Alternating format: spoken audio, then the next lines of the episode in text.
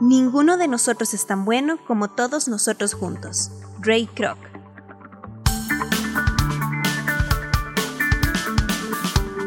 Onda UNE. Radio. Imagen y sonido. Hasta donde estés. Un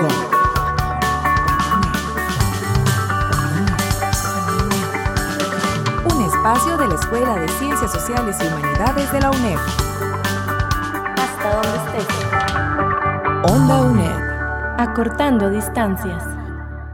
La Escuela de Ciencias Sociales y Humanidades, la Cátedra de Gestión y Servicios de Información, Onda UNED y Red de Estudiantes Comunicadores presentan Biblio 9394. Información, conocimiento y acción. Desde San José, Costa Rica, le damos la bienvenida a Biblio 9394. Yo soy la periodista Ángela Arias y hoy le acompañaré en este programa.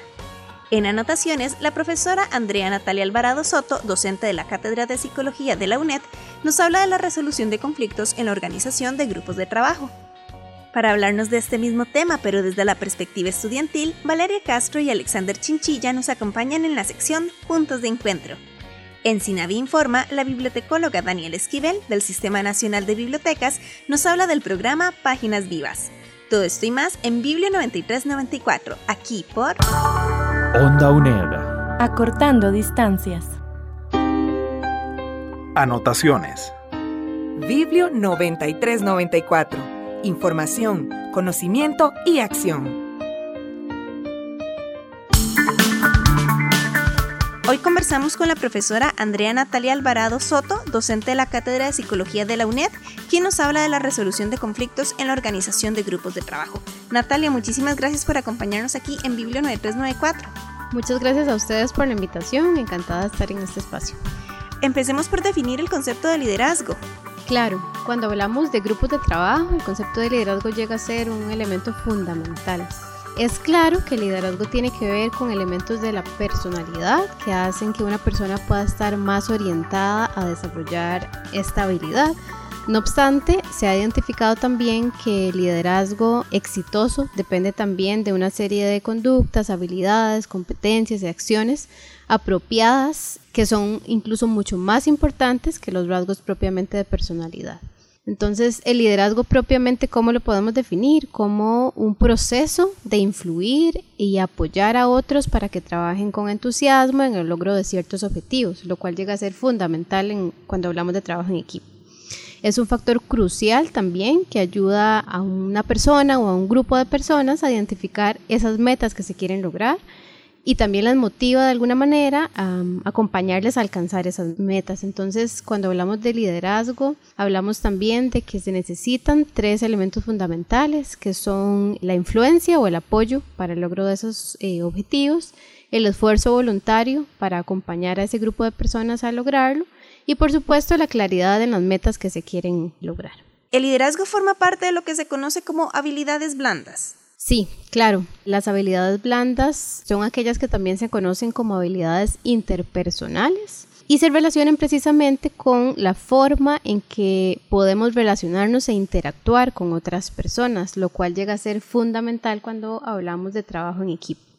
Las habilidades blandas en contraposición con las habilidades duras, que son más eh, enfocadas en lo que responden a conocimientos técnicos, son esos elementos que no necesariamente se ven reflejados en un currículum, pero que son esas competencias fundamentales para elaborar en compañía de otras personas ya que son competencias personales y sociales que facilitan precisamente el poder desenvolvernos de manera exitosa en un trabajo en equipo. ¿Y cuáles son estas habilidades blandas? Que es lo más importante de identificar, lo que son la comunicación, por ejemplo, la escucha activa, la empatía, el liderazgo, la gestión del tiempo, la resolución de conflictos, la flexibilidad y la toma de decisiones. Todos estos son elementos que hay que evaluar o evaluarnos a nosotros y nosotras mismas para identificar si son competencias que tenemos para trabajar en equipos propiamente. Ahora bien, ¿cuál es la relación entre liderazgo y trabajo en equipo? Claro, ambas son habilidades blandas necesarias para desarrollar un adecuado desempeño colectivo en un trabajo en específico y ambos son conceptos que se fortalecen y se potencializan mutuamente. Cuando hablamos de liderazgo y trabajo en equipo son elementos fundamentales ya que nos permiten compartir ideas y dar diferentes soluciones a un objetivo en específico, aportar diferentes opiniones, ofrecer información o hechos relevantes que ayuden en la consecución de ese objetivo. También son elementos que contribuyen a generar esa coordinación y esa cooperación para las actividades que se quieren lograr en colectivo y por supuesto identificar cuáles son mis fortalezas y cómo yo puedo apoyar y ayudar en la consecución de ese objetivo. Entonces, a la hora de evidenciar el trabajo en equipo es vital para el objetivo eh, o el éxito de esos objetivos el lograr de alguna manera un adecuado clima de trabajo donde las personas puedan desarrollarse a nivel individual y también valorar las habilidades que tienen las otras personas para el logro de ese trabajo, el poder generar una comunicación positiva, no una comunicación que imponga mi forma de pensar o mi forma de trabajar, el que podamos llegar a acuerdos también de alguna manera para el logro de ese objetivo.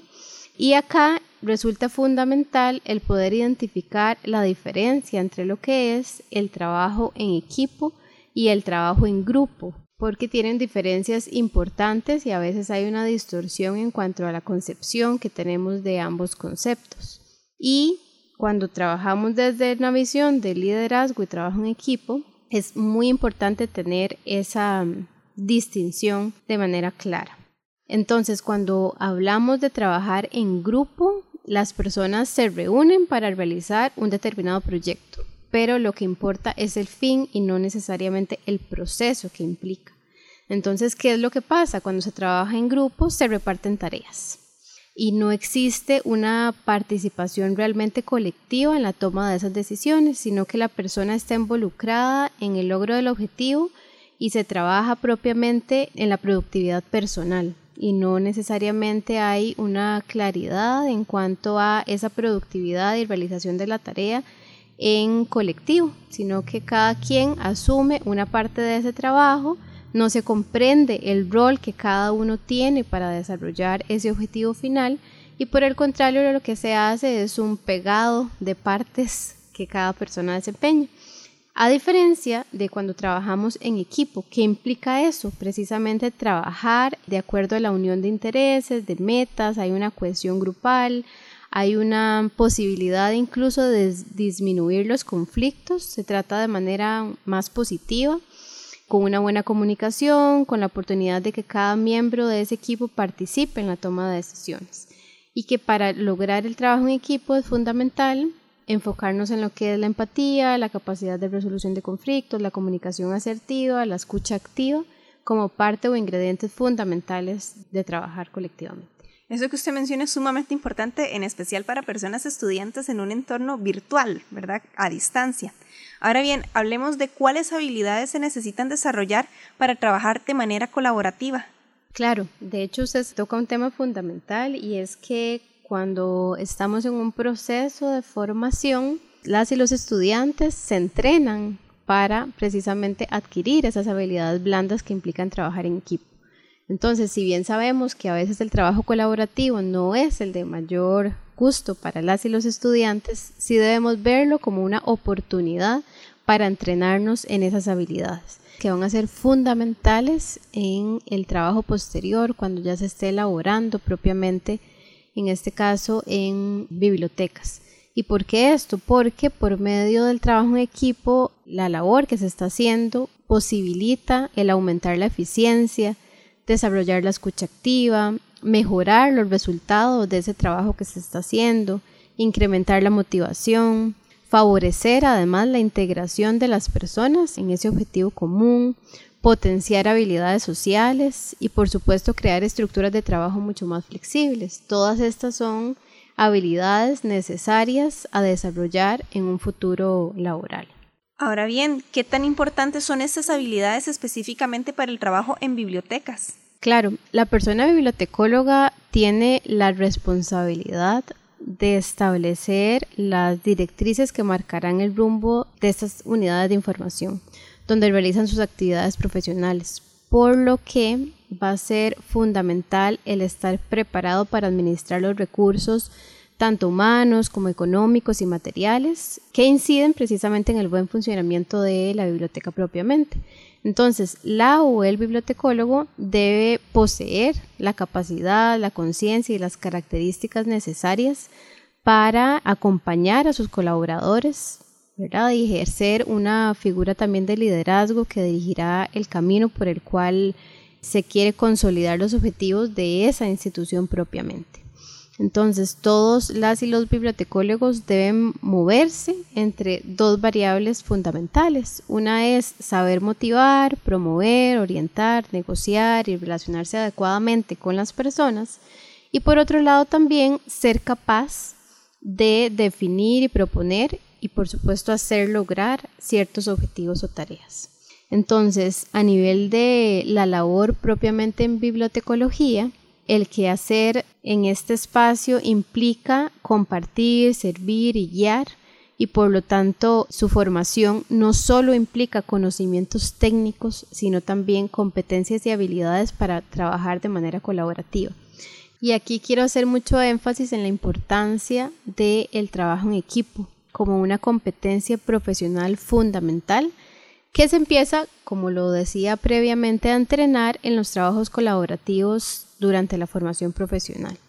Entonces acá es necesario identificar cuáles son nuestras habilidades, las que tenemos para trabajar en, equipo e identificar cuáles son esas competencias que necesitamos fortalecer o incluso empezar a desarrollar. Y esto solo nos damos cuenta cuando nos permitimos trabajar de manera colaborativa y en equipo verdaderamente. Entonces, acá fundamental tener claridad de que el proceso formativo no solo implica conocimientos técnicos, sino también fortalecer esas habilidades blandas que van a ser fundamentales para el desempeño posterior en una biblioteca. Entonces, para finalizar, para mí resulta muy importante identificar cómo a partir de la propuesta de varios autores es necesario tener ciertas competencias para el trabajo en bibliotecología, que son competencias técnicas, metodológicas, participativas y personales.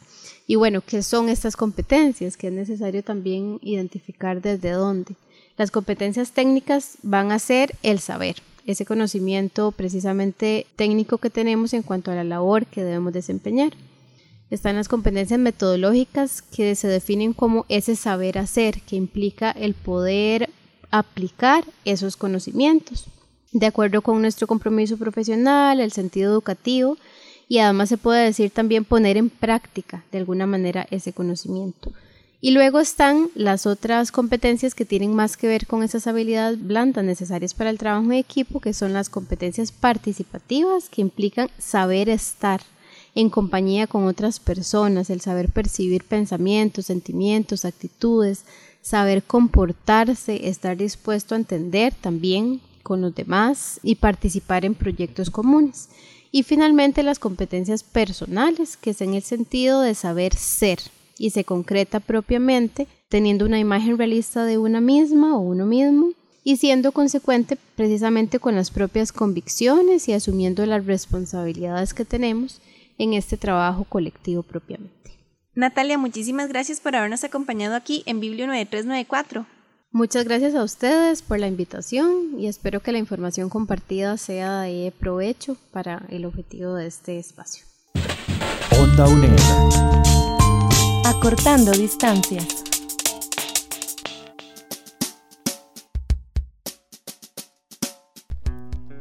A pesar de la distancia tenemos nuestros puntos de encuentro.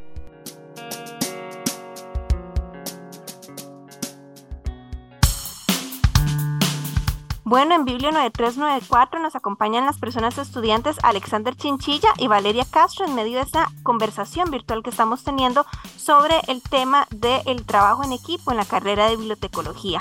Tal vez nos pueden contar un poco sobre su experiencia como estudiantes de la Universidad Estatal a Distancia y las habilidades del trabajo en equipo con sus compañeros y compañeras a lo largo de la formación profesional. Yo soy estudiante de bibliotecología ya en el área de la licenciatura Y sí, hemos tenido varios trabajos en grupo, ¿verdad? Desde un principio. A veces es un poco complicado, principalmente por el asunto del que es a distancia. Sin embargo, todas las ayudas tecnológicas que hay ahora lo hacen un poco más sencillo, aunque no deja de a veces de complicarse el asunto, ¿verdad? Porque eh, uno no conoce personalmente a, a, los demás, entonces a veces aparecen algunos problemitas, ¿verdad? Como estudiantes que a veces no quieren aportar o se desconectan, se desaparecen, no es como estudiar de forma presencial, que uno siempre ve a las personas, que está en contacto con ellos, los conoce bien, en cambio a distancia sí, a, a veces es un poco complicado. También que hay poca tolerancia, ¿verdad? Eh, a veces hay como le digo, hay estudiantes que no aportan o que cuesta que aporten y entonces en los mismos grupos que se realizan por los medios electrónicos como WhatsApp o Messenger o así, ya uno empieza a ver como que hay fricciones en el grupo, entonces se complica, ¿verdad? Y también a veces la organización cuando hay que hacer entregas o realizar reuniones, siempre está el problema de que unos no tienen tiempo, otros trabajan, otros se enfermaron, cosas así. Entonces, a veces es complicado, pero no deja de ser, ¿verdad?, importante el trabajo en grupo para lo poco que a veces se puede socializar, por lo menos en, en lo que es el, el estudio a distancia, que casi que todo lo hacemos solos, ¿verdad? Desde la casa, desde donde sea que uno esté con la computadora, siempre está trabajando como en solitario, pero esto es como una vuelta a esa socialización que siempre es importante, ¿verdad? Cuando se estudie y es algo que siempre se va a necesitar en la vida laboral, ¿verdad? Hay que ver siempre la parte positiva, ¿verdad? Y, y además de que uno conoce gente, todos en la Universidad Estatal a Distancia tenemos algún gran amigo o alguna gran amistad que hemos conocido gracias a los trabajos en grupo. Buenas, yo soy Valeria y bueno, este cuatrimestre yo estoy realizando la práctica profesional y llevando bachillerato. He tenido la oportunidad de realizar varios trabajos en grupo y aunque a veces es complicado porque cuesta ponerse de acuerdo con otros compañeros, creo que son fundamentales ya que nos preparan para el futuro saber trabajar en equipo. Además, la carrera de bibliotecología requiere que trabajemos con otras personas y creo que esas prácticas ayudan en eso. Y a veces sí es complicado porque no todos pensamos de manera igual, pero también todos tenemos aportes que son fundamentales para realizar los trabajos de la mejor manera posible. Y cuéntenme algo, a lo largo de su formación profesional y con estos retos que han encontrado en el trabajo en equipo, ¿cuáles son las estrategias que han encontrado para lograr trabajar en equipo a una distancia? Bueno, ahora con todo esto de los medios electrónicos es una gran oportunidad, digamos, de crear estrategias. Por ejemplo, se crean grupos de WhatsApp y así más o menos uno está como midiendo cómo va el trabajo, digamos, tal día hay que entregar tal cosa, se recuerda a los demás del grupo y yo siento que eso es como poco a poco ir adquiriendo experiencia en el trabajo en grupo, en este tipo de, de, aprendizaje a distancia, porque como decía antes, no es igual al presencial, entonces ya uno como que va aprendiendo ciertas cositas, como hacer un cronograma para recordar cuándo hay que entregar una parte, preguntarle a compañeros y compañeras que cómo va el avance.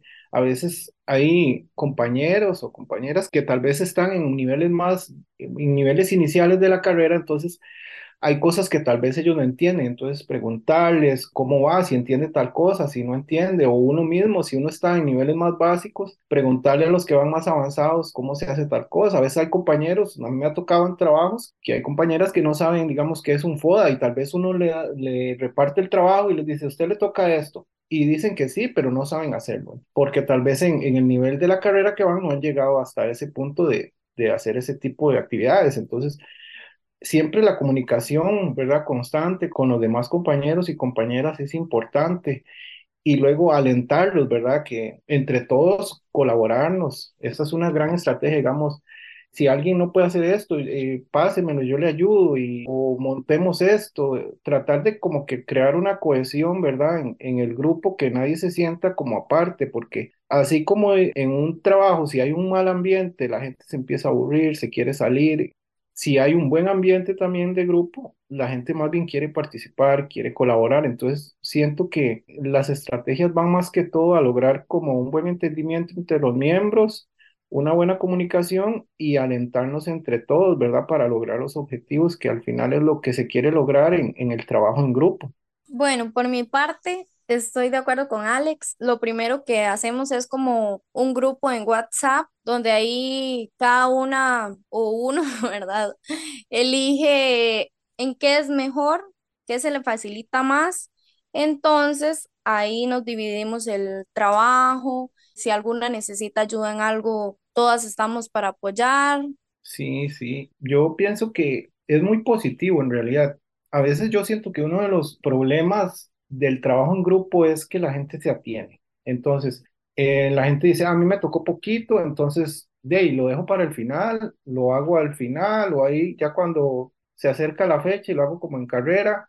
A veces pasa, y siento que esto es un aspecto negativo, por lo menos del trabajo en grupo a distancia, que el trabajo no se expone. Entonces, nada más, generalmente, ¿verdad? Es un escrito que se realiza y se entrega. Entonces, no hay cómo medir en sí si los estudiantes comprenden todo el tema y no solo una parte, porque al final los profesores piden un trabajo, los estudiantes se lo reparten, cada quien hace su parte y ni siquiera ve la parte de los demás. O sea, casi siempre como el líder del grupo es el que junta todo el trabajo, lo revisa todo y es más o menos el que ve todo el trabajo. Entonces siento que eso es un aspecto como negativo, ¿verdad? Que no todos dominan todo el trabajo, entonces no se logra como el aprendizaje que supongo que desea, ¿verdad? Los, los profesores. Sí, incluso algunos, algunos estudiantes me ha pasado y algunos ni siquiera saben de qué trata el trabajo, o sea, tienen nada más a lo que me tocó, esto, una compañera dividió el trabajo, esto me tocó y ya. Y uno, ya revisaron el trabajo, ¿qué les pareció? Uy, yo no he tenido tiempo, pero mándalo así, ya casi es hora, mándelo, mándelo así. Luego, cuando revisan el trabajo, si hay algo malo. Sí, y es que se dan, muchos casos se da que a veces ya conforme avanza el cuatrimestre es como, como un termómetro, ¿verdad? El, dejan como una tarea en grupo. Y entonces va pasando el tiempo y ya ahí los mismos del grupo van midiendo quién no hace nada, quién entrega cosas mal, quién es el que hace más. Y entonces los que hacen poco se van ateniendo a los que hacen más, los que hacen más se van echando la carga de los que no hacen nada y al final es complicado, sí. Yo siento que hay que saber cómo dominar todo esto del trabajo en grupo. Es todo, todo un tema que al final yo siento que la evaluación es la que debería como dar la ruta de cómo realizar los próximos trabajos en grupo, porque a veces se está evaluando de forma como muy global sin darse cuenta qué pasó dentro del grupo. Entonces, ese es el gran problema, que en lo presencial, por ejemplo, el profesor dice, voy a preguntarles a todos, entonces todo el mundo como que algo sabe del tema, pero en, este caso, en, a distancia, es un poco más complicado, a menos de que el profesor realizara como una exposición o algo así, ¿verdad? En línea. Sí es más complicado como medir los aprendizajes de todos los del grupo y saber si en realidad todos participaron. Y hablemos ahora sobre las habilidades de trabajo en equipo, pero ya en el área profesional.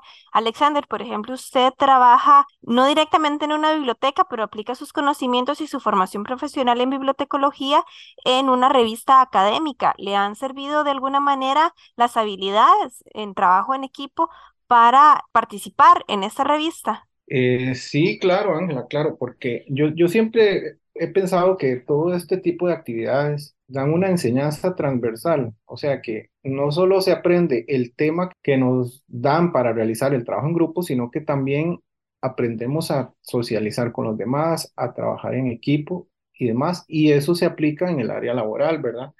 Ahora con esto que acabamos de vivir de la pandemia, se activaron todos esos canales de comunicación virtuales como Zoom, como Teams, para que la gente trabaje, se, se potenciaron más, ¿verdad? Se les agregaron nuevas herramientas dentro de estas mismas aplicaciones para hacer más fluido el trabajo en equipo, ¿verdad? Entonces todo esto, por lo menos yo en el trabajo que realizo en la revista, eh, lo he aplicado, todos los aprendizajes que he tenido, saber socializar con los compañeros y compañeras de trabajo por medio de todo esto que es muy diferente a estar frente a las personas. Igual se han hecho reuniones presenciales y demás, pero sí es muy importante el, trabajo en equipo para lograr, ¿verdad?, los objetivos que requiere la revista, porque, por ejemplo, la revista en la que yo colaboro es muy interdisciplinaria, ¿verdad? Y ahí se publican muchos artículos de biología, de administración, de agronomía. Entonces es todo un trabajo como, por así decirlo, interdisciplinario, donde los profesionales en tales ramas dan su punto de vista,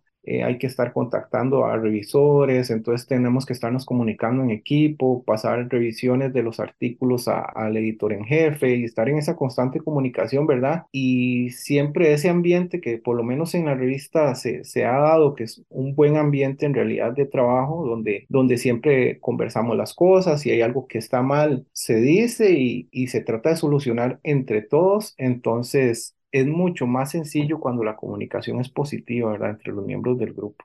Bueno, yo en mi experiencia, ahora que voy a realizar voluntariado en la UCR de San Ramón, voy a tener la oportunidad de trabajar en equipo. Entonces, esto es algo que nos ha ayudado, estos trabajos en la UNED, porque igual voy a tener que trabajar con más personas. También voy a realizar la práctica profesional en una escuela y ahí voy a trabajar con una bibliotecóloga. Entonces me parece que debemos llevarnos bien, saber cómo es trabajar en equipo, poder compartir nuevas experiencias, pensamientos para llegar a una mejor solución.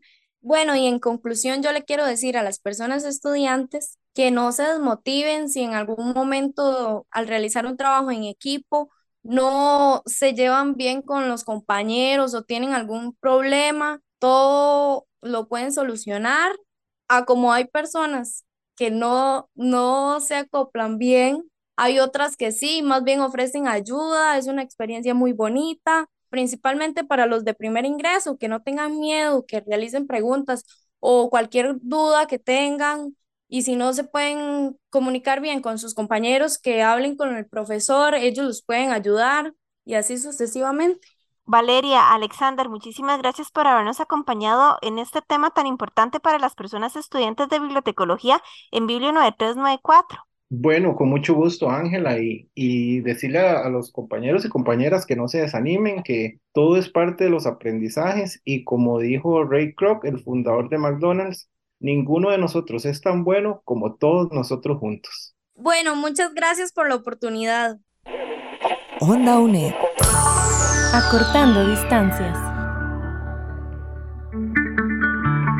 Daniela Esquivel Calderón del Sistema Nacional de Bibliotecas nos acompaña de nuevo en Biblio 9394 Hoy nos habla del programa Páginas Vivas. El SINAVI informa, informa ofrecer al público nacional temáticas de la memoria e identidad de Costa Rica conservadas en la Benemérita Biblioteca Nacional de Costa Rica mediante la presentación de temas de interés histórico y cultural a partir de noticias publicadas en periódicos costarricenses es el propósito del programa Páginas Vivas, conversaciones de ayer, hoy y siempre. Este programa se presenta por episodios y cada episodio se emite en directo los jueves a las 7 pm en el Facebook de la Biblioteca Nacional de Costa Rica. A continuación, la señora Laura Rodríguez Amador, directora de la Biblioteca Nacional, nos cuenta un poco más del programa. La Benemérita Biblioteca Nacional, como parte del programa de difusión de patrimonio documental, que es la memoria e identidad del país, y con el apoyo del periodista Roberto García, produce un programa que se llama Páginas Vivas y es sobre acontecimientos o sobre personas que han contribuido o que han hecho un cambio en Costa Rica, que ha tenido trascendencia ese hecho o ese acontecimiento o esa persona ha hecho una contribución muy importante al país. El programa es a partir de las noticias publicadas en los periódicos sobre ese tema. Se hace un programa donde se invita a un experto en el tema o a una persona que conoció este personaje y que puede conversar sobre el tema. Entonces, a partir de noticias, es una conversación entre el invitado y el periodista Roberto García. Los temas son muy variados porque el patrimonio documental que conserva la Biblioteca Nacional incluye todas las temáticas, desde ciencia, política, educación, arte, música, historia, literatura, deporte, absolutamente todo. Entonces el programa en esta primera temporada, que fueron 30 episodios, hace un recorrido por muchas de estas temáticas y abarca diferentes periodos de la historia de nuestro país. Invitamos a todos a ver estos episodios que están disponibles en el Facebook Biblioteca Nacional Costa Rica y los invitamos a la segunda temporada que va a iniciar ahora en febrero y que viene con unas temáticas muy interesantes. Recorramos la historia de Costa Rica de la mano de las noticias publicadas sobre ese hecho con un invitado y con un periodista de gran trayectoria. Nuevamente les invitamos a visitar el Facebook de la Biblioteca Nacional, a ver la primera temporada del programa Páginas Vivas y a estar pendientes de la segunda temporada que comienza en febrero del presente año. El SINAVI informa. Onda UNED.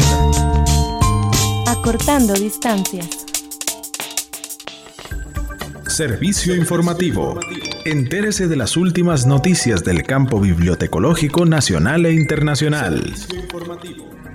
Biblio 9394 inicia las emisiones del año 2023 con un mensaje de parte de todo el equipo de producción. Saludos, les damos la más cordial bienvenida al nuevo año de Biblio 9394 y agradecerles la escucha. Mi nombre es Annelise Villalobos Laurent, encargada de la Cátedra de Gestión y Servicios. Para este año les estaremos ofreciendo una amplia gama de temas de interés en el ámbito bibliotecológico y les invitamos también a compartir iniciativas y proyectos que estén gestionando desde las diferentes comunidades. Pueden escribirnos al correo biblio 9394 arroba unet.ac.cr. Saludos. Hola biblio oyentes, soy Michael. Es un placer volver a estar con ustedes. Este año está preparado de sorpresas en cada programa, así que no te pierdas este espacio que es creado para abordar temas relacionados a nuestro quehacer bibliotecológico. Hola, mi nombre es Alexa Robles. En este año espero que podamos aprender en este espacio sobre bibliotecología, compartiendo experiencias y enseñanzas en conjunto. Hola, soy Alexander Chinchilla. Les damos la bienvenida en este nuevo año de Biblio 9394, espacio que les traerá importante información sobre el ejercicio de la profesión bibliotecológica nacional e internacional. Gracias por acompañarnos en esta inspiradora aventura. Hola, soy Valeria, bienvenidos nuevamente al programa. Espero que la pasemos muy bien este año y logremos compartir nuevos temas para el aprendizaje sobre bibliotecología. Finalmente, yo soy Ángela Arias y espero que disfruten un año más con nosotros y nosotras en el descubrimiento y aprendizaje de la carrera bibliotecológica.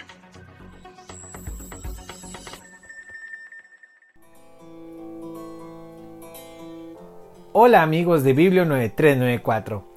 La Junta Directiva del COPROVI se complace en invitarles a la Asamblea General Ordinaria número 69.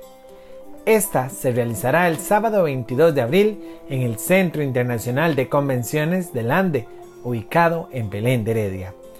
Tendremos servicio de autobús saliendo de San José Centro hacia el SIC y de retorno. Les esperamos. Recuerda que el colegio somos y lo construimos todos. Onda UNED. Acortando distancias. Esta edición de Biblio 9394 fue posible gracias a la colaboración de Andrea Natalia Alvarado Soto como especialista invitada, Anialis Villalobos en producción, Valeria Castro, Alexander Chinchilla, Alexa Robles y Michael Zúñiga como invitados, Ángela Arias en producción, conducción, grabación, edición y montaje le invitamos a visitar el sitio web ondaunet.com, en donde podrá descargar esta y otras ediciones de Biblio 9394. Y si tiene consultas o comentarios, por favor escríbanos al correo biblio9394.unet.ac.cr. Muchísimas gracias por su compañía. Le esperamos en la próxima edición de Biblio 9394. Hasta entonces. Esto ha sido Biblio 9394. Información, conocimiento y acción como solo Onda UNED te lo puede dar. una producción de la Escuela de Ciencias Sociales y Humanidades, la Cátedra de Gestión y Servicios de Información, Onda UNED y Red de Estudiantes Comunicadores. Biblio 9394.